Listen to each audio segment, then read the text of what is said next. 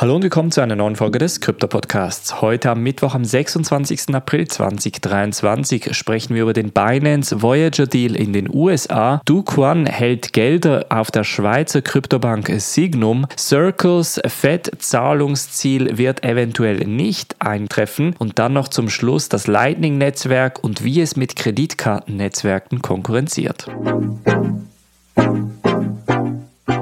springen wir in diese erste sehr große News Story und zwar lässt Binance, spezifisch Binance US, den 1,3 Milliarden US-Dollar Voyager Deal platzen. Sie geben an, dass grundsätzlich die US-Kryptoregulierung der Hauptgrund dafür sei, unvorhersehbares operatives Umfeld für Kryptounternehmen sei geschaffen worden in den USA und das würde Binance USA davor abhalten, Voyager zu übernehmen. Wir erinnern uns zurück, Voyager war eines der ersten CFI-Plattform 2022, welche Insolvenz angemeldet hat und somit auch die Kundengelder entsprechend blockiert hat. Seitdem versucht der Insolvenzverwalter natürlich einen Käufer für Voyager zu finden. Auch FTX hatte sich damals als Käufer gemeldet, ist dann aber selber natürlich insolvent gegangen und das hat natürlich Binance US wieder auf den Schirm gerufen. Voyager ist grundsätzlich ein interessantes Akquisitionsziel für ein Kryptounternehmen in den USA,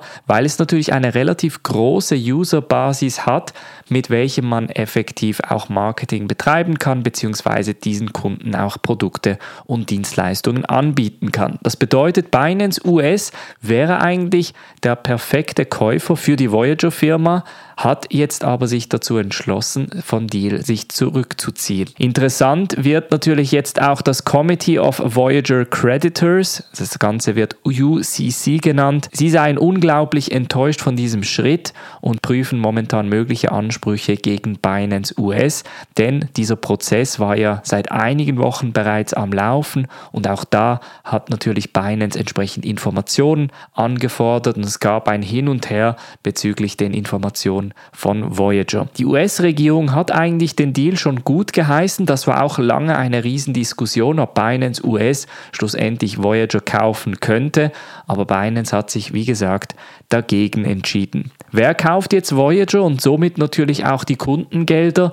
Denn durch den Kauf von Binance US wäre schlussendlich auch die Möglichkeit für die Kunden entsprechend an die Gelder zu kommen, auch entsprechend angehoben worden. So wird das Ganze nun platzen und das Ganze wird jetzt entsprechend länger gehen in eine weitere Runde und wer jetzt Voyager kaufen wird, ist noch unklar. Wir bleiben gleich bei den Kontroversen, springen nach Montenegro und sprechen über den Terrorgründer Du Quan. Er soll 100 Millionen US-Dollar auf Konten bei der Schweizer Signum Bank halten. Derzeit möchten südkoreanische, aber auch US-amerikanische Ermittlungsbehörden die Signum Bankkonten einfrieren, sodass Duquan natürlich keinerlei Zugriff mehr auf diese 100 Millionen US-Dollar hat. Es ist fragwürdig, ob Duquan natürlich noch irgendwo anders Gelder hat weltweit auf anderen Kryptobanken oder auf anderen Banken, um entsprechend seine Anwälte zu bezahlen, denn momentan möchten die USA und Südkorea jeweils seine Auslieferung in das jeweilige Land anfordern bzw. versuchen jetzt gerade, ihn entsprechend nach Südkorea oder in die USA zu bekommen. Momentan sitzt Duquan nach wie vor in Untersuchungshaft in Montenegro,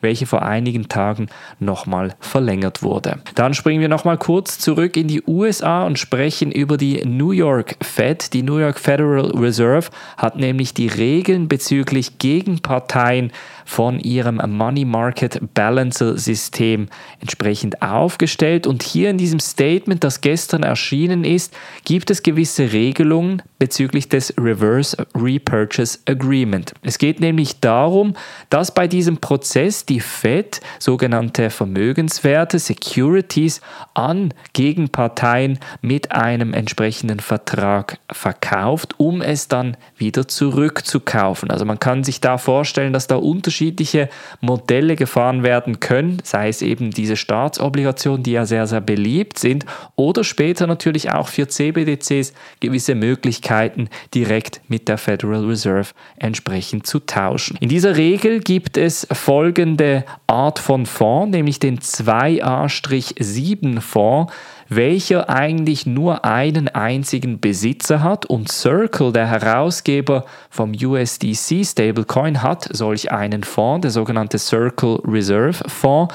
Der wird gemanagt von der Investmentmanagement-Firma BlackRock und das ist genau solch ein 2A-7 Fonds, welcher momentan nur zugänglich für Circle ist. Und das würde gemäß der neuen Regelung der New York Federal Reserve da auch bedeuten, dass Circle eben keinen Zugriff auf dieses RRP-Programm erhalten würde. Das könnte natürlich bedeuten, dass wenn die Federal Reserve ein System aufbaut wie dieses und entsprechend die Banken andocken möchte, dass die Stablecoin-Anbieter da entsprechend wie ignoriert werden oder eben nicht mit reingenommen werden. Das ist natürlich ein entsprechender Rückschlag für Circle, welcher mit USDC natürlich den überhaupt reguliertesten Stablecoin herausgegeben hat und auch nach wie vor herausgibt und natürlich auch ein gewisses Interesse daran hat, bei diesen Staatsprogrammen irgendwie mitzuwirken, denn auch die T-Bills, also diese Treasury Bills, die gewisse Zinsen abwerfen,